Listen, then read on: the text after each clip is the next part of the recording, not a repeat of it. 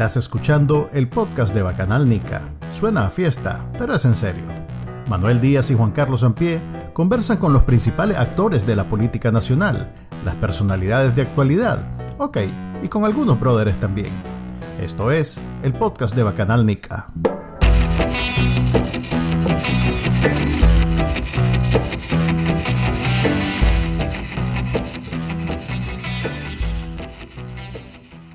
Bienvenidos al episodio de Bacananica, del podcast de Bacananica número 78. Le habla Manuel Díaz y me acompaña como siempre. Juan Carlos Ampie. Y el día de hoy tenemos de invitada especial a alguien que se ha hecho famosa contra su voluntad, porque resulta que es eh, la esposa de uno de los presos políticos más notables, notorios, como decirle, eh, famosos que están ahorita en Nicaragua porque eh, en algún momento lideró la, alianza, la alianza cívica y después se lanzó a candidato a presidente. Estoy hablando de Juan Sebastián Chamorro y su esposa, Vicky Cárdenas, está hoy con nosotros. Bienvenida, Vicky, ¿cómo está? Hola, Vicky. Muchas gracias, Manuel y Juan Carlos, por la oportunidad de platicar con ustedes y estar aquí hoy. Ok, invitamos a Vicky porque la semana pasada el régimen de Nicaragua hizo algo que no había hecho pues, nunca digamos que desde 14 meses que tiene preso a eh, más de 190 este, presos políticos de la segunda etapa, digamos, porque hay una primera que todavía tiene presos políticos, eh, no había presentado así eh, de esa manera a todos los presos. Y lo hizo usando una figura que no existe, que si uno es abogado, pues digamos que nosotros no va a que no pusimos mucha atención en clase, sabemos que eso es una no total. La no existe lo que audiencia informativa. Exactamente, no existe. Pero igual lo hizo para enseñar y demostrar que, supuestamente ellos están bien, que no, tienen, no están sufriendo ninguna tortura y que no están en malas condiciones físicas. Esa es su intención, ¿verdad? Eh, vos cuando viste a Juan Sebastián, vos, a ver, aclaremos. Eh, Vicky tiene ya varios meses, si no años, de estar fuera del país porque hay una orden de captura en su contra en Nicaragua por las mismas razones de siempre, pues, por no sé qué, de la patria y no sé cuánto. La cosa es que ella, sí, eh, si ella regresa a Nicaragua, estaría presa igual que su marido. Entonces, ella no puede visitarlo. Las pocas visitas que les permiten, creo que llevan 12, 13 en total, desde 10. que 10, imagínate. Ok, 10 visitas en más de un año. Eh, ella no ha ido, entonces no había visto a su esposo en mucho tiempo. ¿Qué, qué, qué te pareció a vos cuando lo viste este, en la televisión del poder ciudadano? ¿Cómo, cómo, lo viste? Bueno, pues eh, cuando estás hablando y oír todas esas cosas me parece como que no es mi vida, porque se llevaron a mi esposo de una manera violenta, eh, mi casa la sentí violada, mi hogar, mi familia, decidí no volver a mi casa hasta que mi esposo no, no regresara, pero nunca pensé que no iba a poder volver a mi país. Eh, yo salí para acompañar a mi hija en sus estudios que no quería realizar porque no me quería abandonar, dejar sola en Nicaragua y a su papá en la cárcel, pero yo tomé la decisión de salir para acompañarla a ella a que no truncara su futuro y comenzara sus estudios universitarios. Eh, también comencé en este tema de demandar la libertad de mi esposo, que es inocente, y en el camino eh, tengo el compromiso de siempre hablar por los demás, más de 200 creo que ya son presos políticos actuales de Nicaragua. Entonces, por este trabajo de abogacía, de querer la libertad de mi esposo y el resto de presos, políticos, fui acusada de traición a la patria, menoscabo a la integridad nacional, igual que mi esposo, y es por esto que no puedo volver y no lo he podido visitar. Entonces, eh, casi ya un año y tres meses, eh, Manuel y Juan Carlos, yo no he podido tener ninguna comunicación con mi esposo. No puedo visitarlo porque no puedo regresar a mi país. No, no he recibido una llamada, no se nos ha permitido, como dice la ley de Nicaragua. Las llamadas son un derecho que tienen los presos, los presos y sus familiares. A mi familia se le ha negado ese derecho, al igual que el resto de, personas eh, en el chipote. Y se nos ha negado el derecho a, comunicación escrita eh, también y no, no hemos tenido ni, fotografías, o sea, no se nos ha permitido la comunicación en absoluto. Entonces, primero, cuando vino la campaña de ese humano, cuando yo vi un retrato hablado de Juan, mi hija y yo eh, estábamos juntas y nos, ella me quedaba viendo y me decía, mamá, ¿será que mi papá luce así? Y yo, o sea, no sabía ni cómo contestarle, porque ella, la último recuerdo que tiene de su papá es cuando ella estaba cerca, pero no dentro de la casa, y ella oyó los gritos de su papá que decía que no me hicieran nada a mí. Entonces, ese es el último recuerdo que tiene mi hija de 20 años de su papá.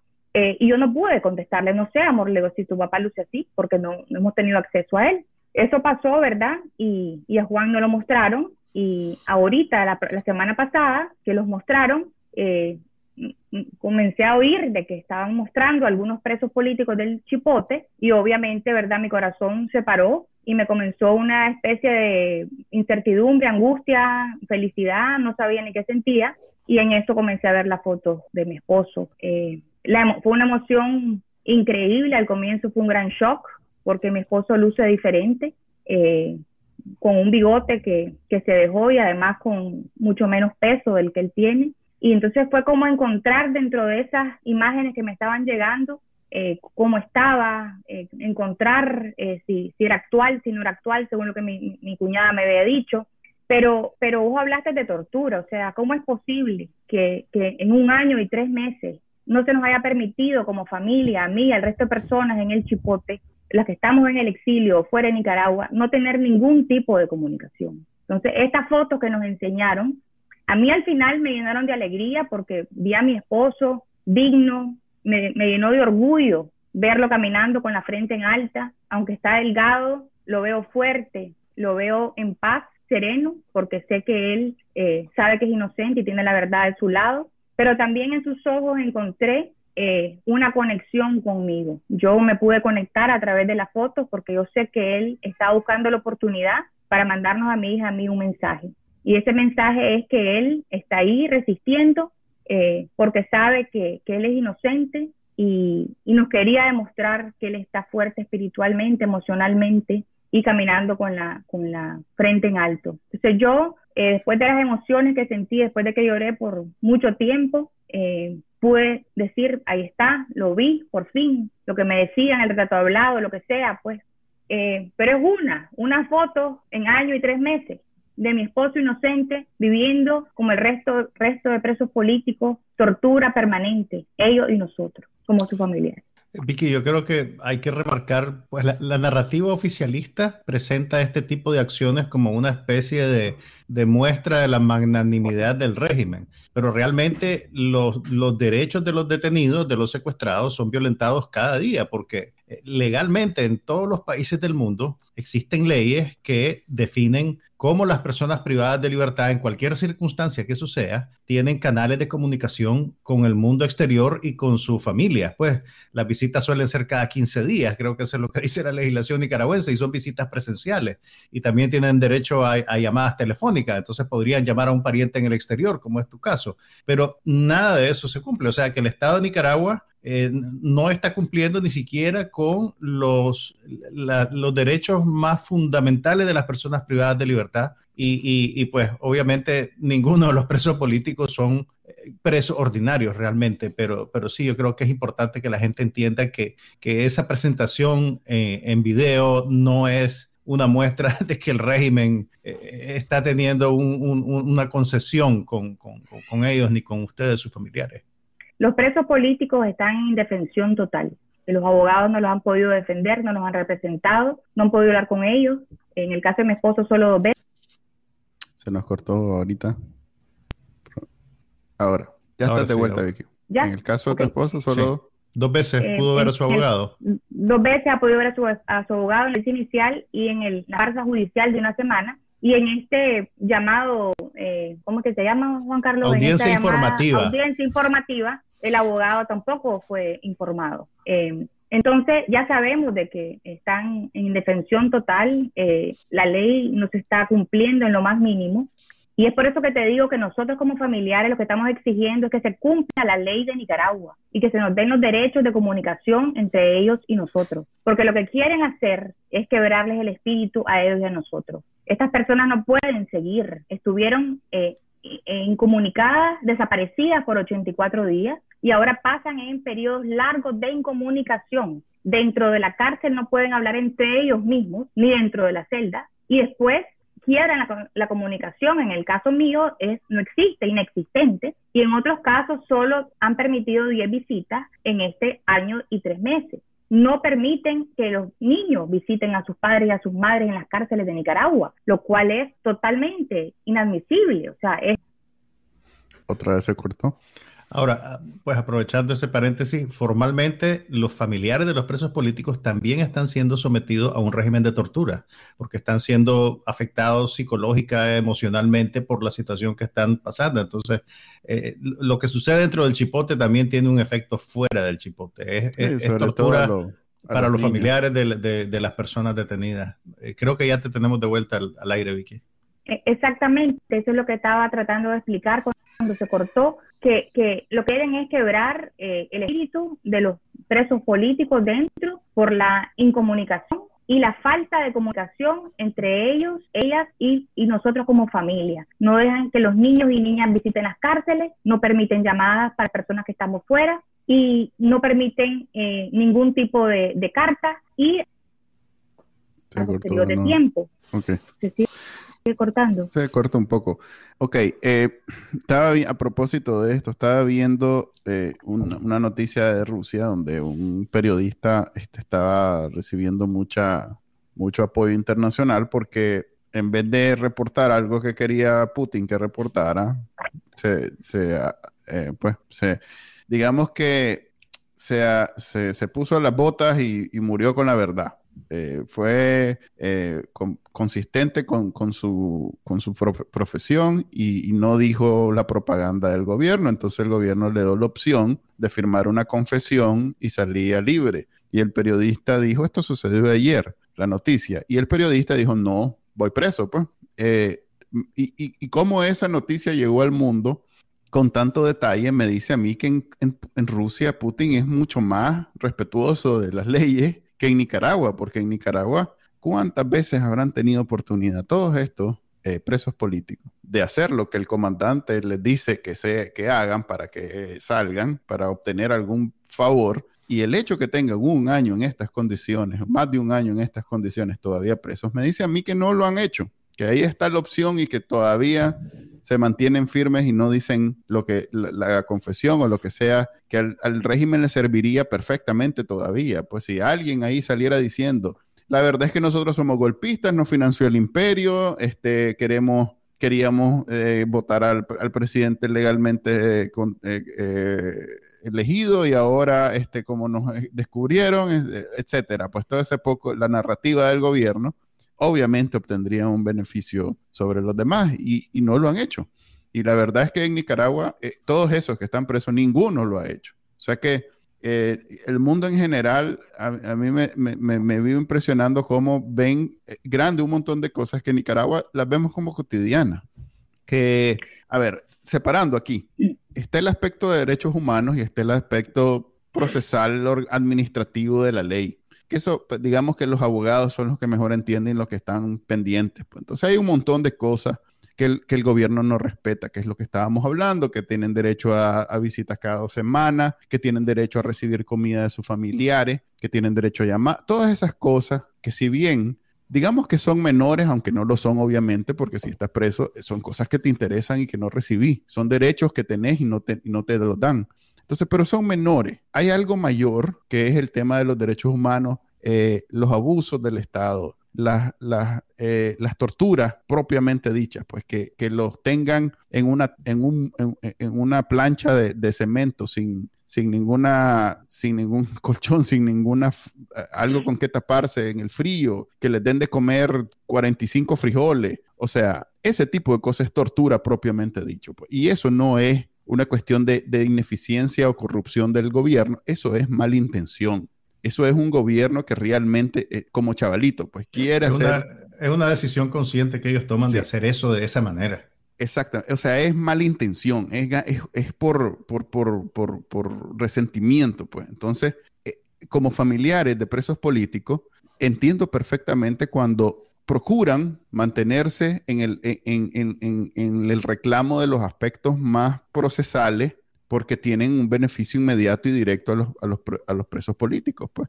Que ahorita hayan inventado esto solo para enseñarlo, este, vos decís que al final te hizo sentir bien porque pudiste verlo. Eh, me imagino que no ha habido desde ese momento otra, otra comunicación con, con su familia. Así es, ¿verdad? No ha habido otra, otra visita en, este, en el interín. No. Eh, después que, que, sacaron a Félix, que fue el primero que sacaron para aquella campaña de, los retratos hablados, eh, hubo una visita y Félix dijo que no sabía qué estaba pasando y que lo llevaron completamente en el aire. Eh, yo me imagino que la próxima vez que puedan ellos hablar, vamos a saber un poco más de detalles de lo que pasó ese, esos días, cómo fue que lo llevaron, bajo qué premisa. Tal vez se imaginaban que lo iban a sacar, porque así fue para el tiempo de la, de la, eh, de la, perdón, ¿cómo es que se llama? La, la, lo que anda ahora promulgando este, amnistía. la amnistía, la, cuando fue la amnistía del 2019, eh, así fue, que no sabían que, que, los iban a sacar y simplemente los montaron a todos a un microbús y, se lo, y los fueron a dejar. Entonces, e, ese, e, esa información que no sabemos en este momento sería eh, hasta la próxima vez que tengan una visita que lo vamos a hacer, lo cual no es algo que ellos compartan, ¿verdad? Vos no sabés cuándo va a haber una visita, vos no sabés cuándo va, nada de eso es posible ni, ni planificarlo, ni, ni, ni, pedirlo, ni nada. Todo es en el momento. Todo es arbitrario. Eh, todo arbitrario. Y vos mencionaste de que a mí me llenó el corazón de alegría ver a mi esposo. Claro que me llenó de alegría porque tengo un año y tres meses de no verlo, pero a mí no me hicieron un favor al enseñarme a Juan. Y también una cosa muy importante, muchachos, es que yo no sé cómo está Juan. Yo vi unas fotografías y unos videos de mi esposo, pero yo no sé cómo está Juan eh, de salud física y cómo está Juan de salud mental.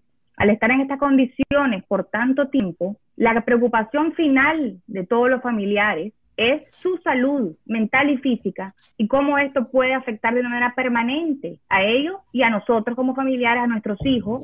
Y después lo inevitable que es que alguno otro muera. Ya hubo un caso de una persona que murió, Hugo Torres, y esta persona no entró enferma al chipote y murió dadas las condiciones inhumanas, crueles y degradantes a las que fue sometido y no le trataron su enfermedad a tiempo y murió. Entonces, al final de cuentas, nosotros como familiares, primero exigimos se respeten los derechos que están en la ley.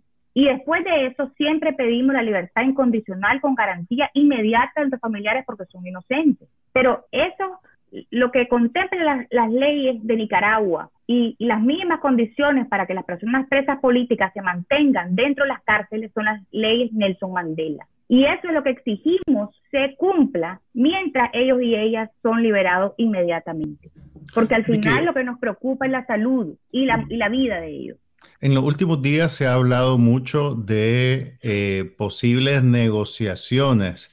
Eh, se dice que, que, Colombia, por ejemplo, se ausentó de la sesión de la OEA porque está negociando con, con Nicaragua no solo aparentemente el acceso a una zona de pesca en nuestra plataforma marítima, sino también la liberación de algunos de los presos políticos. Incluso se, se, se presentó una lista con nombres en la que se incluye a Juan Sebastián. Eh, ¿Vos has tenido alguna comunicación, alguna referencia sobre, sobre esa posible negociación o toda la información que tenés es lo que se ha filtrado a través de los medios?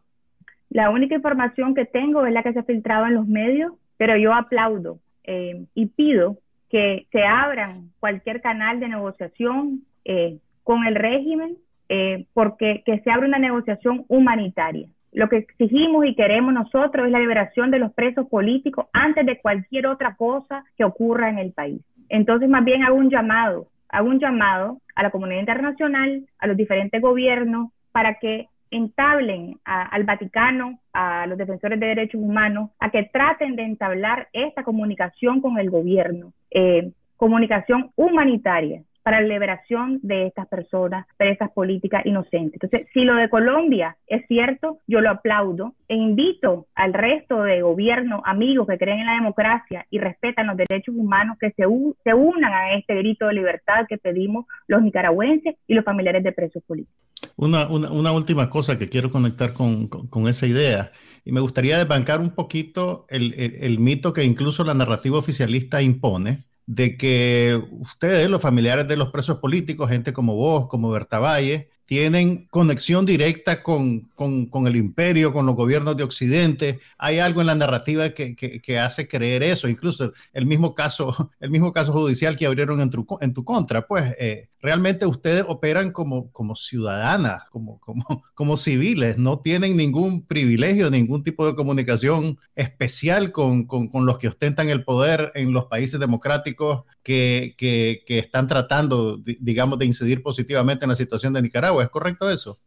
Yo hablo como madre y como esposa cada vez que hablo y hablo en nombre de los presos políticos de Nicaragua para exigir su liberación. Eh, Berta y yo, que hemos, nos hemos encontrado en este camino de, lucha por la libertad de nuestros esposos, hablamos con, las, con quien nos abra las puertas, quien nos conteste un teléfono, quien nos abra una cámara, para denunciar la violación de derechos humanos y la injusticia de que nuestros familiares estén encarcelados. Eh, y le hablamos a cualquier persona. Yo estoy aquí porque me tocó exiliarme en este país y en este país le hablo al, que me abra las puertas, igual lo he hecho en Europa, igual lo he hecho en, en esta, como estamos ahorita, eh, con diferentes gobiernos del mundo, con diferentes defensores de derechos humanos, con la persona que escucha nuestro clamado y nuestro grito de libertad. Yo no tengo contacto, yo no soy política, el político era mi esposo, yo lo que estoy haciendo es alzando la voz por los nicaragüenses y por la libertad de mi esposo. Qué triste que precisamente eh, Berta, bueno, y todos los familiares, porque también eh, la, hija de Don, eh, pucha, mejor no digo nombres porque me voy a enredar todo, pero sí. Manuel tiene, tiene un problema con su memoria. Sí, tengo un problema con mi memoria. Pero sí, la conferencia de prensa que hubo después de todo esto, este, me, me, me, conocí nuevos rostros, porque no, necesariamente, como, bueno, yo, yo salí corriendo de Nicaragua, no, no, mi familia ni yo, nadie sufrió todo esto.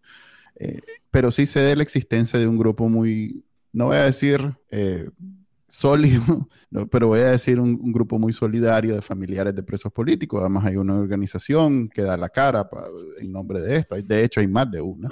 Y, y bueno, y voy conociendo nuevas caras y, voy entendiendo cómo personas que solo me pongo a pensar yo en mi esposa o en mi mamá o en gente que no necesariamente nunca tuvo ningún interés de salir aquí como estás ahorita, obligada a hablar de, cómo es víctima de, de, una, de esto, pues de una violación de derechos humanos que le tocó ser mi pariente, pues. Este, eso es especialmente difícil porque además si yo me siento un poco culpable e impotente y frustrado estando aquí sin tener ese elemento de la familia, no me quiero imaginar cómo estaría mi familia, pues yo con un familiar, este, si vivo pensando, pues que qué horrible yo aquí hablando cosas, mientras que en Nicaragua la represión y todo lo demás, y mis amigos, muchos de ellos, pero siendo familiares sería, ah, la no sé, este tema por eso es que no me gusta mucho tocarlo, porque termina siendo una confirmación de lo que ya sabemos. O sea, todo el mundo se siente mal, todo el mundo se siente frustrado.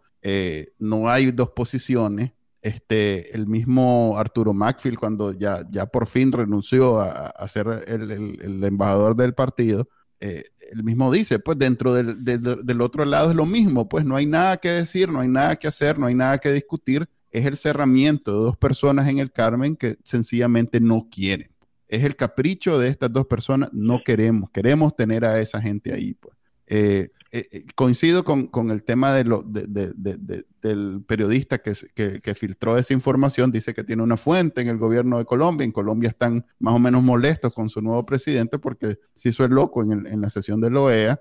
Ahora dicen que por esa filtración que hay detrás una negociación que aparentemente hay 14 nombres, creo, de los presos políticos que ellos están negociando para que salgan pero siempre hay de por medio un tema de negociación de pescas y de territorios por aquel juicio en la Corte Interamericana que, Nicaragua le ganó a Colombia. Entonces, al rato y, y lo que quiere el presidente de Colombia no es necesariamente la liberación de nuestros presos políticos, sino un beneficio territorial, pues. Entonces, qué triste que estamos en manos de ese tipo de, de, de, negociaciones que, que, ya Argentina y México habían, para, los, para el tiempo de Argentina, que supuestamente Argentina y México andaban en las mismas, no sé si ustedes tuvieron alguna comunicación o información de que era, si era cierto o no. Ellos, ellos se habían retirado de votar en favor del, en contra del gobierno precisamente porque supuestamente querían tener un acercamiento y negociar en nombre de, de, de, pues de nosotros, los que estamos siendo víctimas de, la dictadura. y no terminó en nada, más bien se terminó peleando con los argentinos. Eh, o sea que mm, me disculpan si no tengo muchas esperanzas sobre esa situación. Pasando al otro lado, bueno, Vicky, si quieres hablar, perdón, estoy hablando mucho. No, no, no, solo quería decirte, me estás confirmando, ¿verdad? Que esto no es un tema, tiene un trasfondo político, obviamente, pero esto es un tema ahorita humanitario. Eh, esto es un tema humanitario porque no solo están eh, presos injustamente, pero es en las condiciones en que se encuentran. Entonces, cada día es urgente eh, hacer algo. No podemos esperar ni un día, ni dos días, ni una semana, ni un mes más. Entonces, esto comenzó y es un tema político, pero lo que estamos hablando ahorita de los presos políticos es un tema humanitario. Entonces solo quería dejar eso claro porque hay gente que, que me contesta que no pueden hacer nada porque eh, es un tema político y yo les contesto que sí pueden hacer pueden eh, pedir con nosotros una llamada telefónica, pueden pedir acceso de los niños, pueden pedir que la Cruz Roja entre en las cárceles, pueden pedir que se les mejore la comida. Eh, hay muchas cosas que se puede pedir y obviamente lo que queremos es la liberación de ellos inmediata y condicional con garantías porque son inocentes, pero que esto es un tema que a cualquier persona que, que, que, que ama la vida y respeta la dignidad del ser humano debería eh, entrar con nosotros en esta lucha y ayudarnos, porque como nicaragüenses solos no podemos. Aquí estamos tres personas en el exilio porque no pudimos estar en Nicaragua. Entonces necesitamos apoyo de afuera para que nos ayuden en el primer paso que es el tema humanitario, que la liberación de los presos políticos. Eh, Vicky, hay una, hay una dimensión particular de la, de la política represiva del Estado de Nicaragua que al principio puede sonar un poco burocrático, pero que realmente afecta mucho la, derechos como, como la movilidad del ciudadano. Eh, mucha gente se ha quedado sin documentos de viaje porque se les vence el pasaporte y los consulados nicaragüenses no, no, le hacen la, la, renovación, lo empantanan. Es, vos, estás afectada por esa, por esa política también. Así es. Así es. Esto, ¿Y, qué, cómo afecta? Porque pues, yo, yo, creo que a la gente le cuesta entender los problemas que acarrea el no tener un pasaporte vigente. ¿Podría ilustrarnos un poco de cómo ha afectado eso tu vida?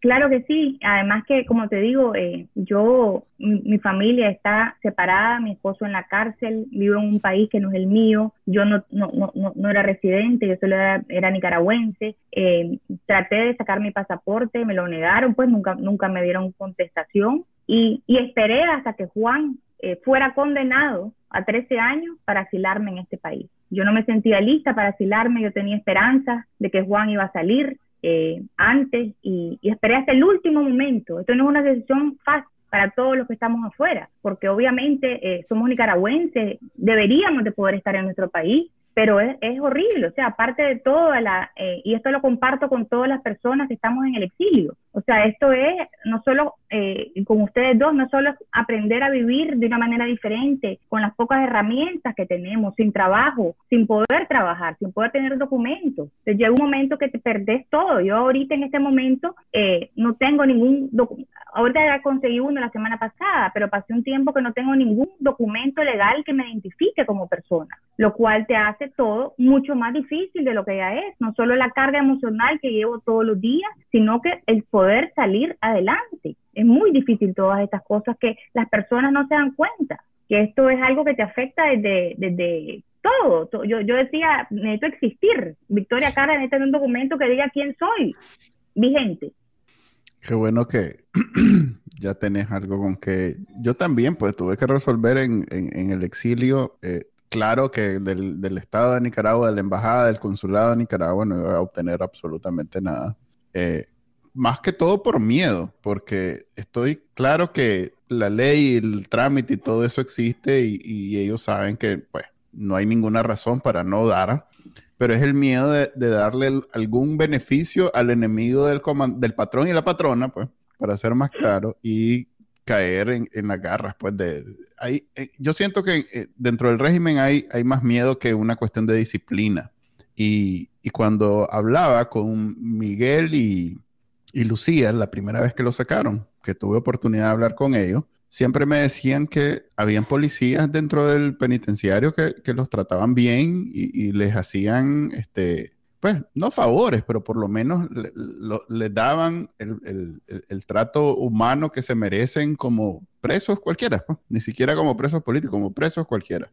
Y eso ellos eh, eh, lo, lo apreciaban mucho porque sentían que era más una cuestión de miedo, pues lo hacían escondido para evitar que los vieran y no era una cuestión de ideológica, de disciplina, de querer ellos mismos ser eso que dice que se supone que, que, son como son traidores a la patria, pues ellos también tienen un odio contra los presos.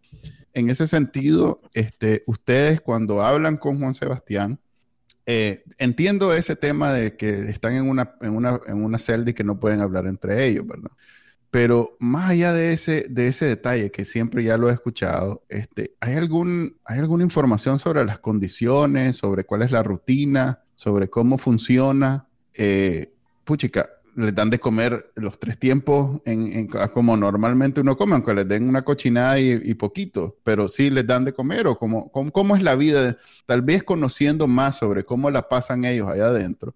Los nicaragüenses le ponemos más mente a la situación porque hay que aceptarlo. En, dos episodios pasados pasamos hablando del concierto de, de, Costa Azul que se llenó con casi 20, 30 mil personas en un bacanal que obviamente no andaban solo acólitos del gobierno. Pues entonces, a mí me parece que mientras más información tengamos sobre los presos políticos, es una realidad menos escapable para el nicaragüense que está allá y el que está aquí. Creo que el que está afuera tiene un poquito más de conciencia porque sufre, además de su drama personal, entiende que no puede volver por ese ejemplo, pues por esa imagen. Yo, esa es mi imagen. Cuando pienso en volver, digo, Juan Sebastián, Félix, Ana Margarita, todas estas personas, y se me quitan las ganas inmediatamente. Pero el que está dentro, que tiene que hacer su vida, tal vez si le pintamos un cuadro un poquito más detallado, entiende cuál es la realidad que vive en Nicaragua y que tal vez ir a un concierto de Costa Azul no es, el momento indicado o, o, de los Tigres del Norte o lo que sea. Pues. ¿Qué detalles nos puedes dar al respecto? ¿Cómo, cómo te imaginas vos que es la, la rutina de Juan allá adentro? Antes de contestarte esto, Manuel, solo quería hacer referencia y rescatar algo que mencionaste. Los familiares de presos políticos estamos unidos en este dolor permanente y no todos y todas podemos hablar. Eh, entonces, las personas que sí podemos por diferentes razones, lo hacemos, pero nos cuesta muchísimo. O sea, a mí estar eh, hablando de este tema y, eh, es bien duro emocionalmente. O sea, yo decidí hacerlo y lo voy a hacer, pero a mí me, me, cuesta, ¿sabes? Que lo hago. Eh, Juan Sebastián es una persona eh, de hábitos y es muy consistente en sus hábitos. Él afortunadamente es una persona sana, no sé ahora, pero él entró sano al chipote y dada la crisis que vivía y la persecución, él, él se refugió en el ejercicio y en correr. Él aprendió, él comenzó a correr y, y, corría 10 kilómetros diarios durante la crisis. En esos tres años él, le compré dos máquinas porque una la quebró eh, a, los meses por correr tanto, era una máquina que era de, domicilio, pues no era una máquina de gimnasio, y la quebró y le compré otra porque era una inversión para su, salud mental, ¿verdad? Y física. Entonces, eh, lo que me dicen del día a día de Juan en esas condiciones que solo tiene, lo que le mandamos es unas chinelas y unos calzoncillos, es lo único que le permiten. Eh, él así, el uniforme se lo cambian cada cinco o siete días, entonces eh, él me dicen que hace seis horas de ejercicio. No sé cómo. Al día. Y, al día. No sé cómo lo hace, en sus chinelas, sin ropa, sin eh, zapatos sin material en un lugar muy pequeño, le, le, da no sé cuántas vueltas, miles, tres mil, cinco mil, seis mil, no sé cuántas vueltas a la celda, hace no sé cuántas pechadas, agarra lo que tiene para levantar pesas, eh, hace abdominales, eh, una colcha que, le, que logramos introducirle después de un montón de meses, la cortaron a la mitad porque solo le entregaron a la mitad, me dijo, y esa la ocupa para almohada en la noche, eh, en la cama de concreto que tiene, en la plancha de concreto, y también la ocupa para hacer ejercicio porque de alguna manera tiene que protegerse para hacer los ejercicios. Entonces, esa colcha es eh, para hacer ejercicio de almohada y la toalla no la ocupa para secarse porque igual la tiene que ocupar para otras cosas en su, en su día a día, pero hace sí como seis horas de ejercicio. Él come los tres tiempos porque necesita pues con el ejercicio que hace y todo mantenerse y no perder más peso. Él come sus tres tiempos. Eh, en la mañana hace ejercicio y en la tarde me dicen que ora y medita largas horas de la tarde y eh, después él tiene un, se acuesta a cierta hora y se levanta a cierta hora. Entonces él tiene como, como, como ya su, su rutina de que se levanta, no sé, no, no, sé el horario muy bien porque acuérdate que yo no hablo con él, todo es por mensaje, mi cuñada se aprende todo, me lo pasa, yo le mando así, entonces así es. Pero entonces él hace sus, tres tiempos, le guste o no le guste lo que le dan, eh, hace ejercicio como seis horas, después medita eh, hora eh, en la tarde, eh, se acuesta a una hora definida, se levanta a una hora definida, creo que los levantan a una hora para limpiar y el domingo él lo dedica a limpiar la celda todo el día. Entonces le, pregunto, ¿todo el día? Sí, dicen que ese día no hace ejercicio, se levanta, hace sus tres tiempos y el resto del día, mientras está despierto, limpia su celda. Esto lo hace para evitar eh, que haya hongo, que hayan, que esté sucia. Las celdas son, eh, su celda me dicen, no tiene ventilación. Eh, en, el, en el techo, la que tenía antes, ahora lo movieron, tenía un pequeño, como un doble altura que entraba unos rayos de luz, parece que esta no tiene ni eso. Juan se ha mantenido en, con luces encendidas 24 horas. Entonces, además de dormir en una plancha de cemento sin almohada, sin sábana, sin todo lo que es mínimo para descansar, con un colchón sumamente desgastado, viejo. Eh, las luces son 24 horas. Duerme con una luz encendida. Eh, entonces me imagino que ahora que no tiene ni, ningún rayo de sol, no sé si sabrá si es de día o si es de noche, me imagino que con, el, con las comidas no, no te podría decir. No tuvieron inodoro por los primeros tres meses hasta que los mostraron, lo que había es un hoyo en el, en el suelo de la celda. Y yo me imagino que eh, con su compañero Max que está, hacen sus necesidades, se bañan ahí, entre ellos, eh, porque no sé cómo será. El uniforme, que no se lo cambian, no sé cómo hace tanto ejercicio, cómo dormirá, cómo hará con ese uniforme, se baña y después no sé cómo se seca. Eh, la luz al sol, eh, ahora lo están sacando más, pero hubo tiempos que casi no lo sacaban, los interrogaban eh, todos los días. Al comienzo le decían de que yo estaba presa, antes de que la primera visita le decían que yo estaba presa. Entonces imagínate la angustia de Juan, que se lo habían llevado así y él me había dejado en mi casa con más de 40 policías armados y que le dijeran que yo, que no soy política, y él, pues, él, qué angustia de haber tenido y qué, qué habrá pensado de mi hija. O sea, Todas estas cosas son, hay tortura física, tortura psicológica y, y es, una, es un desprecio, le llamo yo, por la vida y la dignidad humana. Vicky, las visitas, recuerdo que cuando empezaron las visitas se reportaba que no tenían privacidad durante la visita, que siempre estaban policías presentes que les tomaban fotos. Eso se mantiene, eso siempre, siempre se, se, hace de esa manera. O, o, la, la, hermana de Juan que lo visita tiene chance de hablar con él eh, privadamente. Ha variado un poco, Juan Carlos. Eh, creo que a veces hay privacidad, entre comillas, porque no sé cuál privado será el ambiente donde están, que es una oficina. Eh, en el caso de Juan, creo que a veces sí los dejan solos dentro de la habitación, sí les toman fotografías con y sin mascarilla cuando entran y cuando salen. Eh, pero no te puedo decir, pues, si siempre es igualito. Eh, creo que varía también mm. entre diferentes familiares, contamos diferentes historias las mujeres obviamente eh, están aisladas adentro, no sé cómo las tratarán en los interrogatorios. Eh, esto, como te digo, es tan arbitrario y no, no, no sigue una línea de, de verdad de, leyes o de, o de derechos o de las maneras de hacer de alguna manera como uno espera, según dice la ley. Entonces, al ser todo tan arbitrario y, y, lo que digo yo, pues tan, tan inhumano, para mí esa es la palabra, porque está jugando con el sentimiento de personas, familias, que, que, que, todo es tan importante y, nosotros como familiares, una llamada, un, un cual llamada ya quisiera, una, una otra vez que hay visita, la alegría que nos da saber que viene otra vez una visita cuando es algo tan, pues que no sé, es que no, ya no sé ni cómo, ni cómo decirlo, pues las personas, como ustedes dicen, creo que no entienden la magnitud de lo que hemos llegado a, vivir en Nicaragua y, lo que estamos viviendo en, actualmente. Yo trato de seguir con mi vida todos los días y sacar a mi hija adelante, pero es muy difícil, pues, y cuando me pongo a hablar de esto, pienso a veces que no es, que no es mi vida, que es la otra persona, porque no merezco esto, ni mi esposo, ni ninguna de las personas que estamos viviendo esto merecemos esta, esta infamia y esta, y esta, y esta crueldad.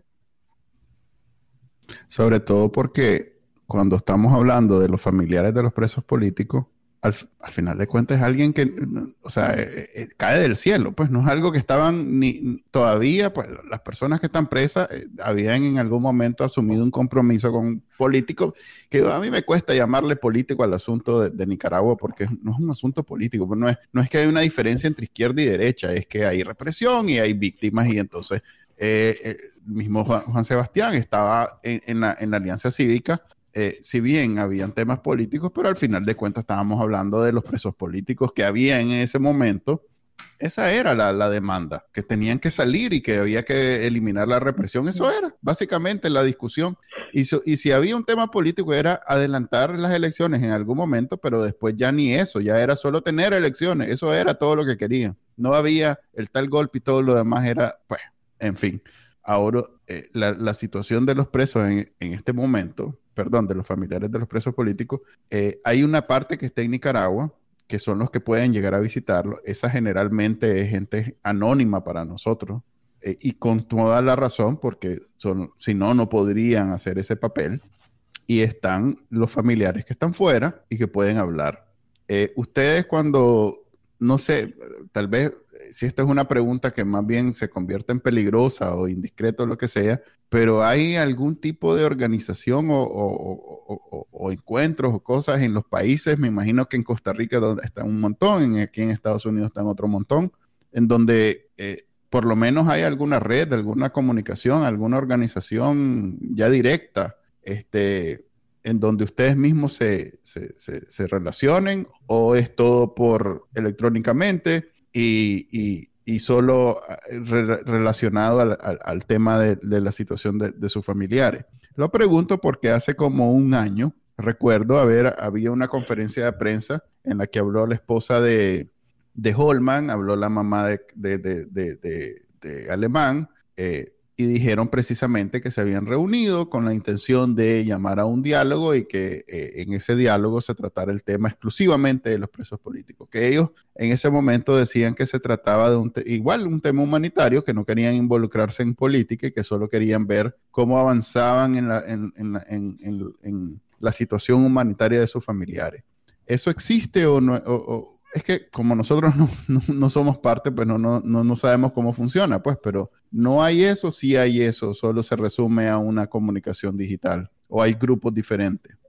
Fíjate, Manuel, que como familiares, eh, en general estamos unidos y más que todo apoyándonos, ¿verdad? Eh, con información, con si sabemos algo que está pasando, cómo nos apoyamos unos con otros hasta en el tema de dejar las, las cosas en el chipote, eh, si sabemos algo que está pasando, nos informamos cuando hay visitas, pero esto es meramente, esto es meramente entre nosotros para apoyarnos y para eh, tratar de que nuestras denuncias sean en conjunto. Eh, tratamos después de cada visita, nos, nos, reunimos para hacer un listado de lo que vieron dentro, lo que nuestros familiares están pidiendo. Y después viene la denuncia colectiva porque lamentablemente, ¿verdad? La todos están en las mismas condiciones en el chipote, entonces solo ponerlo así, quitar aquí más, aquí más, pero más o menos es lo mismo.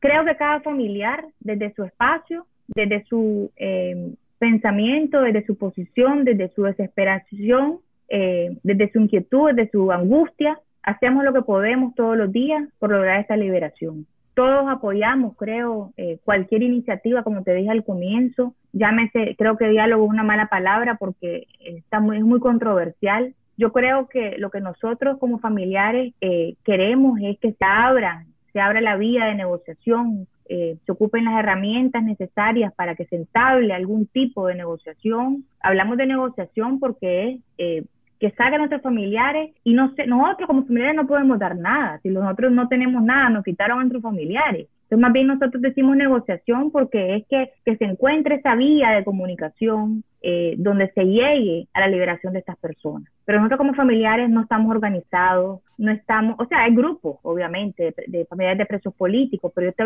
te hablo del chipote, no estamos organizados, somos una comunidad eh, que nos se, apoya en, temas de, comunicación, de logística, de, darnos información, darnos, darnos eh, eh, fuerza, levantarnos el ánimo, apoyarnos de alguna manera los que estamos fuera con los que están adentro. Pero no, o sea, y cada quien, como decís vos, aquí hay una conferencia, por allá hay otra cosa, aquí hacen una aquí. Hacemos lo que creemos que nos va a llevar a esa liberación tan esperada y tan necesaria. Vicky, ¿qué puede hacer la gente que no pertenece a los núcleos familiares de ustedes para, para ayudarle? Yo sé que es, muy difícil hacer declaraciones públicas si está físicamente dentro de Nicaragua, pero, pero ¿qué, ¿qué, puede hacer la gente que dentro y fuera de Nicaragua eh, quiere hacer algo por, por ustedes y por sus seres queridos?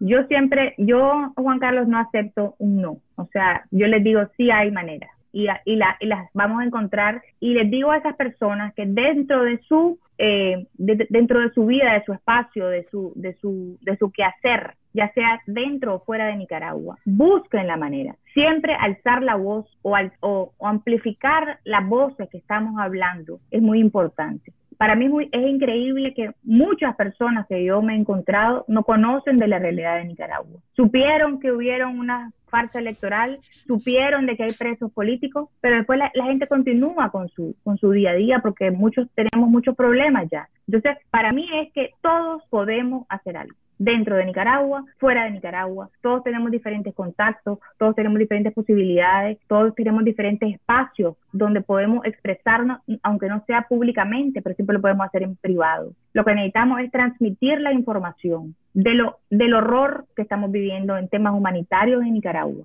para que más gente se nos una, como con esta caravana, digamos, de los, de los, de los diputados de Latinoamérica. Eh, yo aplaudí tanto eso, les di las gracias personalmente, porque eso es lo que necesitamos. Necesitamos que personas de diferentes, ellos eran unos diputados, pero ellos eh, quedaron con nosotros, comprometidos a seguir sumando país. Entonces necesitamos... eran los parlamentarios de, de, Argentina, de Uruguay, de Paraguay, que hace un par de meses llegaron a la frontera sur de Costa Rica y Nicaragua y que no los dejaron entrar, ¿correcto? Exactamente. Pero ellos intentaron hacerlo, tuvieron la iniciativa y quedaron con nosotros, los familiares de presos políticos, que no iba a quedar ahí. No los dejaron entrar, pero iban a, seguir metiendo a otros países, diferentes personas del mundo, porque también esta es otra cosa. Esto no se puede quedar solo en, en, Centroamérica o en la región, esto es del mundo. Pero también yo creo que es muy importante que también la región conozca lo que está pasando, porque hay veces también eh, yo me he contactado con personas en, diferentes partes de Latinoamérica y, y no están enterados de la gravedad de la situación. Saben que algo está pasando, pero no la gravedad. Y cuando le cuento lo que está pasando a mi esposo, y lo que ha vivido mi familia en este año y tres meses casi, no lo pueden creer.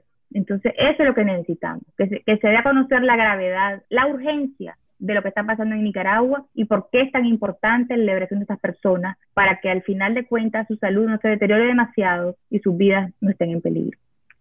Ok, entonces en esa línea, eh, esta, esta, semana pasada Marco Rubio tuvo un encuentro en Florida en donde participó, por ejemplo, Berta Valle, que, entre otros, pues también vi a, a Belly, en donde noté que habían como tres puntos de agenda en la conversación. Estaba obviamente el tema de los presos políticos y por eso estaba Berta ahí. No hay encuentro donde vaya Berta donde no va a estar el tema de los presos políticos, eso es obvio. Eh, pero también habló de la, la reciente persecución a, los funcionarios de la Iglesia Católica. Y un tema adicional que no sé que fue quizás lo que más Buya provocó, que es el, el de los eh, sandinistas que andan buscando asilo en Estados Unidos. Que no sé qué, tanto sean en realidad y que pues solo escuchamos leyendas y, y cuechos y cosas, pero no sé, pues en realidad que sería bueno saber cuánta gente, porque en esos nueve buses que se van diario, obviamente va gente que va pues del gobierno. Entonces, eh, creo que la, la, la, la, conclusión de ese encuentro es eh, que están presionando al gobierno de Estados Unidos para que aplique eh, la, nueva, la ley Renacer y que se refleje en, los beneficios que obtiene Nicaragua con el CAFTA. Que por cierto, Juan Sebastián tuvo mucho que ver con el CAFTA. Recuerdo que él es uno de los, principales promotores, pues él en sus funciones tuvo mucho que ver con la aprobación del CAFTA y, la inclusión de Nicaragua en él. Pues. En alguna conversación leí sobre eso. Eh, yo no sé qué tanto pueda tener efecto. No sé si el abordaje que hace, que está haciendo Colombia sea más efectivo que el abordaje que puede hacer Estados Unidos a través de presiones que ya sería la conclusión de muchas sanciones y temas desde de, del otro lado. Eh, yo no sé si la OEA eh, va, a insistir también con el tema de, las sanciones y, y de las condenas y de, ¿cuál te parece a vos que sea el enfoque más, o sea, si vos te tocara alinearte a un enfoque, ¿cuál se, sentís vos que es el más efectivo, el que te va a llevar más cerca de obtener algún tipo de beneficios para, para los presos políticos? Como te dije, Manuel, anteriormente, em, yo, primero Juan, ¿verdad? Eh, él es economista y él, su mayor, em, lo que él quería, ¿verdad? Es el desarrollo de, que ella siempre quiso y es lo que está haciendo actualmente, trabajar por el desarrollo del país y, y de los nicaragüenses. Él cree mucho en eso, cree en la educación, eh, y nadie quiere eh, que Nicaragua siga sufriendo y en el retraso que está y, no sé para dónde vamos, sinceramente. Ahorita hablaste, digamos, de los, de los sacerdotes. Yo que llevo en, esta, en este camino tan, tan doloroso por más de un año, nunca pensé eh, ver lo que está pasando con la iglesia, ¿verdad? Ver a Monseñor Álvarez casa por cárcel, ver al resto de sacerdotes que dicen que están en el chipote. O sea, esto no sé hasta dónde va a llegar, pero yo lo que, lo que te diría es que por eso es que para mí es tan importante esto verlo desde una diferente perspectiva. Nada puede pasar en Nicaragua, ninguna transformación, ningún cambio, eh, que todos los nicaragüenses es lo que queremos. Queremos salir adelante, queremos vivir en paz, con dignidad, pero nada puede pasar en Nicaragua, ninguna transformación, ningún cambio, mientras estén estas personas presas políticas dentro de esa celda y dentro de sus casas, casa por casa. Entonces, mi llamado eh, nuevamente es a, todas las personas interesadas que les, importe lo que está pasando en nuestro país, lo cual agradezco el que, el que se quiere involucrar en, apoyar, eh, que lo haga, ¿verdad? Pero como te decía yo, con la intención de la liberación de estas personas eh, inocentes, sufriendo en estas cárceles en condiciones tan inhumanas, degradantes, crueles, y que unamos que el esfuerzo sea por eso. Creo que como, ¿verdad? Como, nicaragüenses dentro y afuera estamos claros de eso y creo que cada vez más eh, la comunidad internacional se da cuenta que esa es la única salida a nuestra crisis eh, sociopolítica, eh, es esta liberación de estas personas sufriendo. Ok, entonces tal vez la presión de, de las tres vías, porque sí son diferentes, este, le da la opción al gobierno de movimiento, porque algo que todo mundo se resigne al final de cuentas es que cualquier movimiento en esta situación viene del lado del gobierno. Ellos tienen toda la, el, sartén, por el mango, ellos tienen toda la, eh, el control sobre la situación y si ellos quieren mañana, ya sea negociar o liberar o amnistiar, como anda diciendo, ¿cómo que se llama el diputado que cantaba? Walmaro Gutiérrez. Walmaro. Gutiérrez, que dice que eh, se puso a hablar de la amnistía y como el gobierno habla en, ese tipo de, subterfugio, uno asume que tal vez que están interesados en negociar una amnistía. Pues. O bien están tratando de recordarnos que la amnistía anterior no era, en fin, uno tiene que uno que adivinar, porque el gobierno no es muy este, comunicativo, eh, esa misma aparición que tuvieron en la semana pasada fue, fue algo que no, nos esperábamos. Luego Daniel Ortega salió en un, evento del ejército, no mencionó nada, no sé, vos te lo lanzaste seguro, Juan, no, dijo nada sobre lo que había pasado esa semana. No dijo, mira, apareció dos veces, una el viernes en la noche y otra el sábado. La del sábado no la vi y creo que en la del sábado sí habló. De, cosas de política interna y actual, pero no, no, no te sabría decir. Vicky, te quería preguntar, porque hay muchas interpretaciones de por qué mostraron a los presos en este momento. Hay gente que dice que tiene que ver con la idea de dar prueba de vida, de bajarle la presión a, las iniciativas internacionales,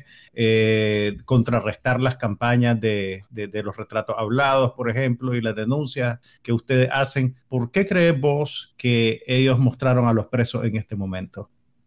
Para mí es muy difícil ponerme del lado de ellos y pensar, ¿verdad? por qué lo hicieron, Juan Carlos.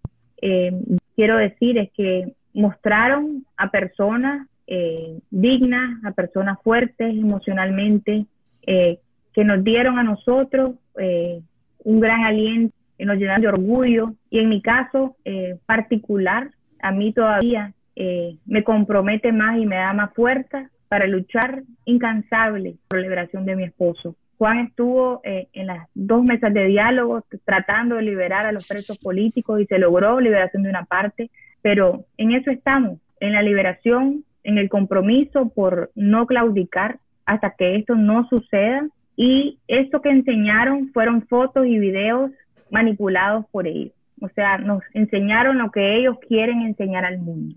Eh, en mi caso muy particular, como te decía, eh, a mí me, me, llenó mi corazón porque lo pude ver, pero obviamente no es el caso para la mayoría de los nicaragüenses ni del mundo. Ellos vieron a una persona una foto y unos videos que mostraron algo que ellos quisieron mostrar, pero lo que a mí me, me, me quedó es lo que está más grande de, de, una foto, que es la dignidad, el orgullo, la valentía que demuestran estas personas eh, después de tanto tiempo de trato cruel e inhumano. Entonces, que esta fotografía y estos videos más bien nos eh, recuerden, como decía Manuel hace un poco, lo que estas personas viven diariamente y que nos ayuden a nosotros como sus familiares a hacer estas denuncias cada día más fuertes, más claras, eh, para que lleguen más personas y logremos muy pronto esta liberación tan anhelada. Gracias, Vicky. Ya llegamos al final del episodio. Te agradezco. Yo sé que no, no, no, es, no es placentero tener esta conversación con nadie. A mí, a mí mismo me cuesta y no necesariamente estoy en tu situación. Eh, no, no, entiendo, este, este, es un este es a ver, un espacio de debate en donde discutimos las cosas políticas, el aspecto político de lo que sucedió en Nicaragua. Este episodio no es eso. Eh, por eso es un poco diferente a lo que, a lo que normalmente hacemos.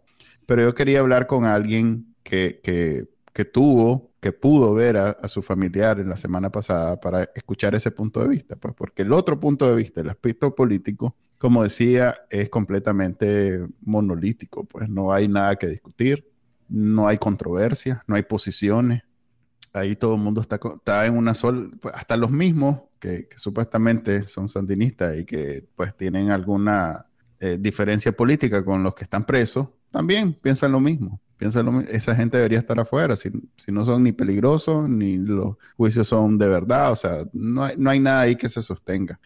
Gracias, Vicky. Este, Ojalá no, nos podamos reunir pronto de otra manera para discutir de otras cosas y ojalá no, no sea solo sobre este tema. Gracias de nuevo. Y, y, bueno, y nos vemos la próxima semana todos. Ahí nos disculpa por un episodio que no fue necesariamente tan agradable, pero necesario.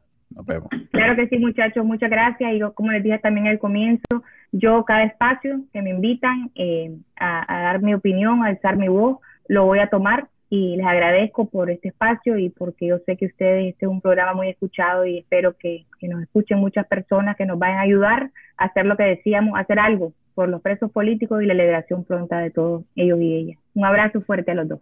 Nos vemos. Este fue el podcast de Bacanal Nica.